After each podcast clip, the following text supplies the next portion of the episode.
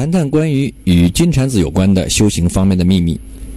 唐三藏作为佛门取经入选唯一的代表人员，十世修佛，前世为佛祖二弟子的金蝉子，还是有道教的痕迹的。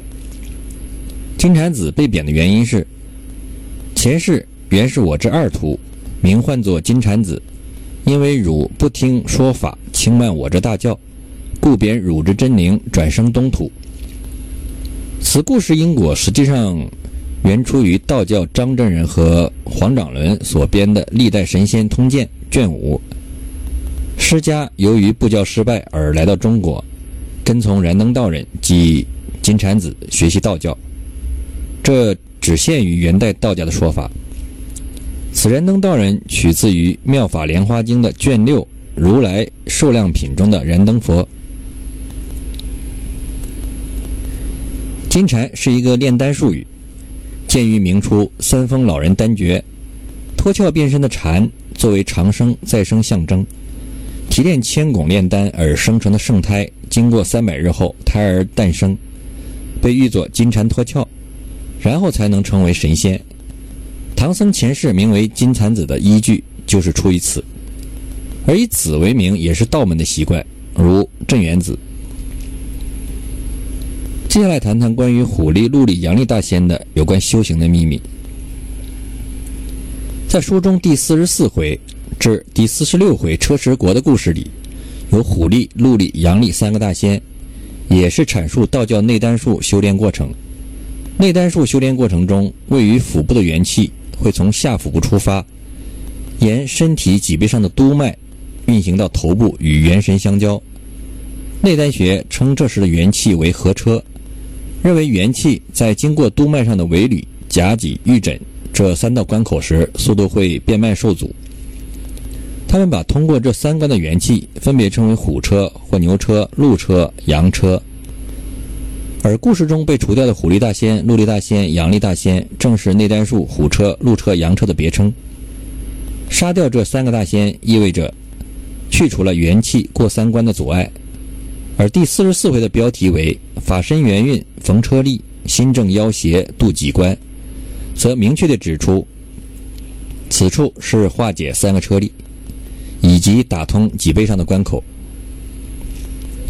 类似还有第九十五回章节的名称：“假合真行秦玉兔，真因归正会灵元。”灵元即元神的意思。此时《西游记》的故事已接近结尾，而对应的修炼过程也到了元神，即将结束圆满。收服牛魔王也是修行的暗喻，大白牛、牵牛归佛形象都是佛学寓意。牛魔王具有一个凡人的完整特征，有妻儿兄弟，有俗念。白牛是佛学中的象征物，意为脱离欲界凡尘而正道归佛。以木牛比喻收束心性归于佛境的修行过程，《阿含经》《大智度论》等经典都曾反复提及。而中国在中唐以后，禅宗常以此为禅喻。作者不仅熟知佛学这方面的内容，并明确把它写进了作品。如二十回有“荣绳着鼻穿，稳定虚空结，拴在无为树，不使他颠裂。”人牛不见时，碧天光皎洁；秋月一般圆，彼此难分别。作者之所以写一个有妻妾、儿子、兄弟、朋友的牛魔王，是有意刻画一个有人欲的形象，而其被擒归佛，就是脱离欲海的象征意义。再谈谈关于荆棘岭木仙庵的妖精。荆棘岭木仙庵的妖精修养很高。请唐僧吟诗吃茶，开始四老望唐僧以禅法指教一二。唐僧说：“禅者静也，法者度也。静中之度，非语不成。悟者洗心涤虑，脱俗离尘是也。菩提者不死不生，无余无欠，空色包罗，圣凡俱浅。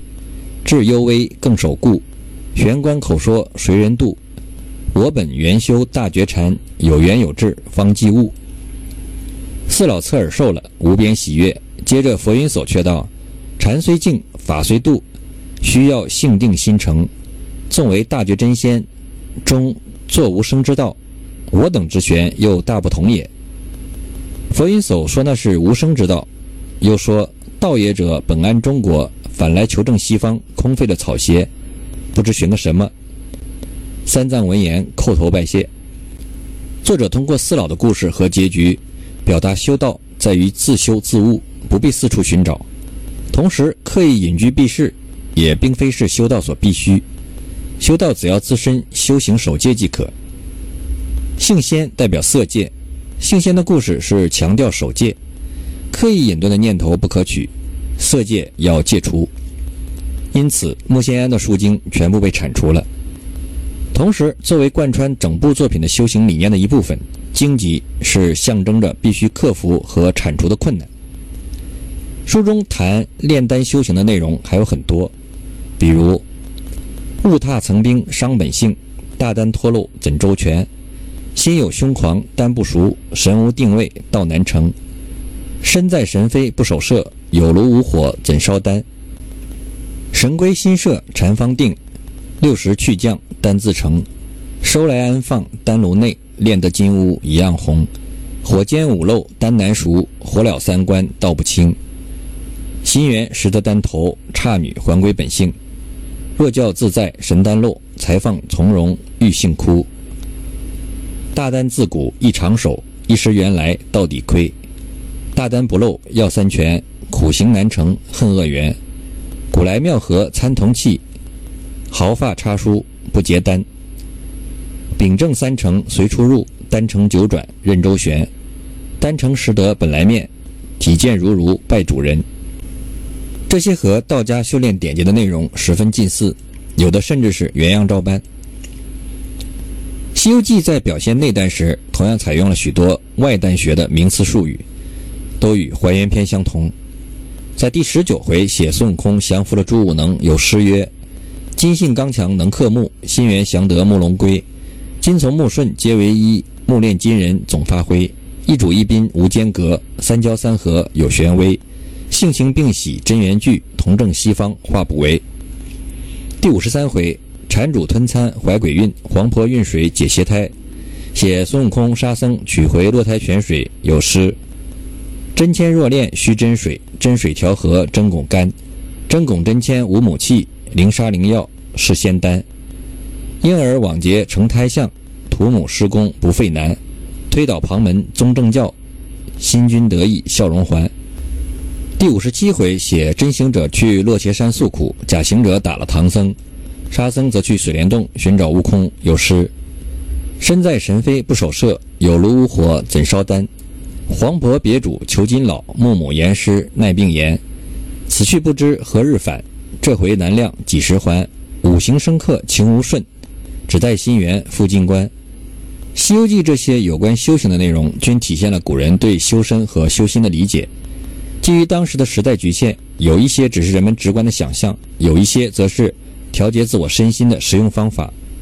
难得的是，《西游记》将这些融入了作品当中，贯穿始终，从而使整部作品成为了一个有机的整体。